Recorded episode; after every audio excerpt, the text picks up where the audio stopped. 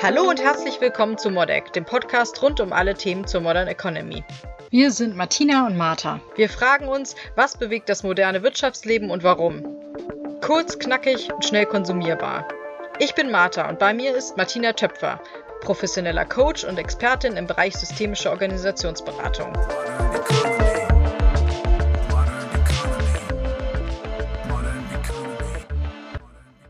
Die letzten beiden Male haben wir ja über die Rolle des Beraters gesprochen. Worüber wollen wir denn diese Woche sprechen, Martina? Heute sprechen wir nochmal ganz tief über die Themenstellung der Veränderung, was Veränderung mit Mitarbeitern macht, sowohl beruflich, aber natürlich auch privat und wie ein erfolgreicher Wandel in Unternehmen funktionieren kann. Kannst du erstmal sagen, wie man Veränderungen allgemein definiert? Was zeichnet eine Veränderung aus oder welche Situationen verursachen Veränderungen? Veränderung bedeutet ja immer, dass ich mit dem, was ich bislang getan habe, auf diese Art und Weise nicht weitermachen kann. Ich muss also eine Neuorientierung haben, ich muss eventuell meinen Horizont verändern, ich muss eine neue Kompetenz erwerben. Es ist also immer etwas, was einen aus der Komfortzone herausholt. Was wäre denn ein klassisches Beispiel dafür? Eine große Veränderung, die Mitarbeiter bekunden, ist einmal, dass eine Führungskraft wechselt, wodurch eben Unternehmensstrukturen verändert werden oder eben Marktbedingungen, die sich verändern, gerade eben durch Digitalisierung oder eben auch die Globalisierung und demzufolge entstehen schnell Unsicherheiten, weil der Mensch, oder es gibt zwei Arten, Menschen, die total positiv auf Veränderungen reagieren, die die als Herausforderung betrachten, sich total darauf freuen und es gibt diejenigen, die Veränderungen gegenüber erstmal ein bisschen misstrauisch gegenüberstehen, die vielleicht sogar auch Angst vor Veränderungen haben. Kannst du so einen Veränderungsprozess einmal darlegen? Also wie läuft so ein Prozess? Ist, etwas verändert sich und wie reagiert man klassisch darauf? Veränderung kann ja erstmal von außen oder von innen passieren. Sprich, wenn ich mich verändern möchte, dann bin ich ja der aktive Part und dann stehe ich nach Veränderung meistens auch positiver gegenüber, weil ich das auch als Chance begreifen möchte. Kommt jetzt eine Veränderung von außen, vom Unternehmen, vom Arbeitgeber, aus dem Privaten, woher auch immer, dann bin ich eher erst einmal in der passiven Rolle. Das heißt, ich soll mich verändern, es soll etwas verändert werden und vielleicht weiß ich noch gar nicht so richtig, was das sein soll oder was von mir erwartet wird. Das bedeutet so ganz klassisch, wenn wir das in so einem Verlauf betrachten wollen, mit einer Veränderung tritt häufig zunächst erstmal eine Art Schock ein. Ich spüre, dass meine bisherigen Kompetenzen nicht ausreichend sind, dass ich nicht so weitermachen kann wie bisher. Und was ist der nächste Schritt? Also man hat erstmal den Schock. Wie lange dauert so ein Schock normalerweise? Naja, das kann ein paar Tage sein, das kann ein paar Wochen sein, der kann sich langsam einstellen. Ähm, das kann also ganz unterschiedlich sein. Das hat was mit der Individualität zu tun und auch mit dem Handlungsspielraum, der mir gewährt wird. Nach dem Schock kommt dann meistens so eine Verneinungsphase. Das bedeutet, man sagt sich, hey, diese Veränderung will ich gar nicht und das sehe ich überhaupt nicht ein.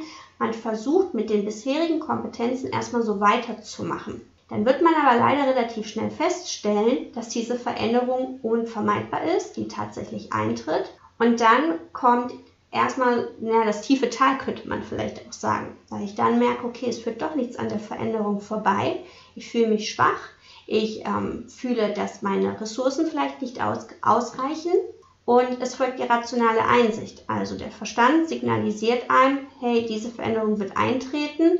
Ich habe diese Kompetenzen nicht, ich habe diese Fähigkeiten nicht, mir fehlt das Wissen und das muss ich mir jetzt irgendwie wiedererlangen. Und wie kommt man dann wieder aus dem tiefen Tal heraus? Nach der rationalen Einsicht, dass diese Veränderung unumgänglich ist, folgt meistens die emotionale Akzeptanz, dass man eben auch merkt, hey, das wird jetzt so sein. Und dann probiert man aus, so klassisch nach dem Trial-and-Error-Prinzip. Man testet verschiedene neue Aktionen, vielleicht neue Programme, neue Kommunikationsstile, was auch immer. Und man sieht, es funktioniert oder es funktioniert nicht. Das heißt, das ist noch eine sehr instabile, unsichere Phase. Jetzt geht es darum, dass die Führungskräfte oder auch externe Berater die Mitarbeiter dabei begleiten, hier mehr ähm, Erfolge zu erleben, mehr Sicherheit zu bekommen so dass dann die Erkenntnis kommt, das Ganze funktioniert ja doch und im besten Fall dann hinterher auch langfristig implementiert wird. In welcher Phase haben die meisten Menschen Probleme mit der Veränderung? Oder wo tun sie sich besonders schwer?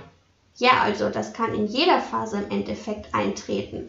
Und Veränderungen beinhalten eben häufig diese Unsicherheiten und demzufolge kann diese Irritation in jeder Phase immer wieder einkehren. Am schwierigsten wird es sein in der emotionalen Einsicht, das kennen wir aus Privatleben. Wenn Beziehungen auseinandergehen, dann wollen das viele von uns auch nicht wahrhaben. Dann verstehen wir zwar, dass es keinen Weg daran zurück gibt, aber die emotionale Einsicht, das dauert halt meistens ein bisschen länger. Das heißt, du könntest dieses Modell sozusagen jetzt auch einfach auf eine Trennung anwenden? Klar, also man kann das wunderbar auch auf persönliche Trennungen, Veränderungsprozesse anwenden, denn ähm, ob Beruf oder privat, das hängt ja häufig miteinander zusammen. Und kannst du das einmal illustrieren? ich kann es versuchen. Also angenommen, es wird mit einem Schluss gemacht, eine Trennung vollzieht sich. Dann kommt erst der große Schock, weil man ja gar nicht wollte, dass eine Trennung vonstatten geht. Dann wird man das Ganze verneinen und wird sagen, hey, das war doch der Traumpartner, wir hatten doch eine tolle Beziehung, lass es uns doch noch einmal probieren. Dritte Phase ist dann die rationale Einsicht, der oder die, die will wirklich nicht mehr. Und ähm, dann folgt die emotionale Akzeptanz, die schwierigste in dem Moment, nämlich dass man merkt und spürt, äh, das funktioniert wirklich nicht mehr. Ich muss jetzt alleine klarkommen oder mit der veränderten Situation. Dann probiert man aus, man geht vielleicht wieder mit Freunden aus, man geht tanzen, man geht in eine Bar. Und dann folgt die Erkenntnis, so, das funktioniert ja doch. Ich bin ja doch Herr meiner Sinne oder Frau meiner Sinne und die Welt steht mir offen und irgendwann integriert sich das Ganze, man geht ganz routiniert wieder aus und man ist vielleicht auch wieder offen für neue Bekanntschaften. Okay, ja, cool. ähm, und wenn wir jetzt mal wegkommen von genau. dem Szenario, ähm, hast du, kannst du an anderen Beispielen das vielleicht nochmal illustrieren? Oder wann kommt das klassisch zum Einsatz? Was hast du für Erfahrungswerte da? Also insbesondere, wenn es beispielsweise um neue Führungskräfte geht, die auf einmal den ganzen Laden neu aufrollen wollen, dann kommt es häufig zu diesen Wandlungsprozessen, die eben genau mit diesen Phasen bekleidet sind. Deswegen ist es da so wichtig, dass eine neue Führungskraft, die ja gerne auch in den ersten 100 Tagen besonders gemessen wird, sehr stark in die Kommunikation zu seinen Mitarbeitern eingeht. Ich habe noch mal eine Frage. Mhm. Wie sehen denn die konkreten Maßnahmen in den unterschiedlichen Phasen aus? Was kann man da eben tun, wenn man jetzt von dem Beispiel mit der neuen Führungskraft mhm. ausgeht?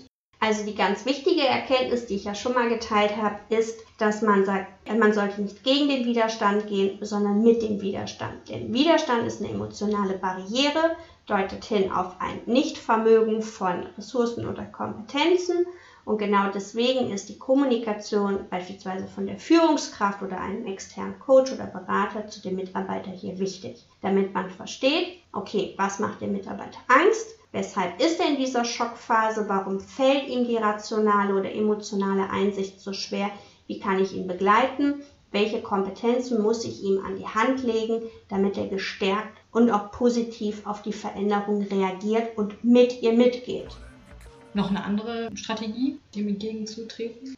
Also wenn es tatsächlich der Widerstand ist, der aufgrund der mangelnden Kompetenz vorliegt, dann stellt sich ja die Frage, ob ich nicht einfach eine Schulung machen kann, die den Mitarbeiter dazu befähigt, diesen Kompetenzerwerb dann hinterher auch zu erfüllen. Bei der emotionalen Einsicht, das haben wir zum Beispiel auch vor allen Dingen gerne bei älteren Mitarbeitern, die sehr lange im Unternehmen sind, die auf einmal Angst haben, wow, ich halte nicht mit der Digitalisierung mit, ich halte nicht mit dem technischen Know-how mit oder ich bin es ja gewohnt, wie es funktioniert. Ich will gar, gar nicht, dass es auf einmal anders ist. Und genau hier geht es eben darum, den Mitarbeiter zu sagen, hey, das ist keine Maßnahme gegen dich, sondern wir wollen das Unternehmen, in dem du schon lange bist, wo du uns ein treuer Begleiter bist, mit dir weiter in die Zukunft bringen. Mhm. Okay. Andere Beispiele? Du hattest was von Jürgen Klinsmann erwähnt. Das ist tatsächlich ein Thema, was vor allen Dingen mit Wandel in Unternehmen zu tun hat. Und ich glaube, da sprechen wir beim nächsten Mal ganz tief drüber. Wenn ihr wissen wollt, wer hinter Modex steckt oder was unsere nächsten Themen sein werden, geht doch einfach auf www.martinatöpfer.com mit OE geschrieben. Wir freuen uns, wenn ihr das nächste Mal auch dabei seid.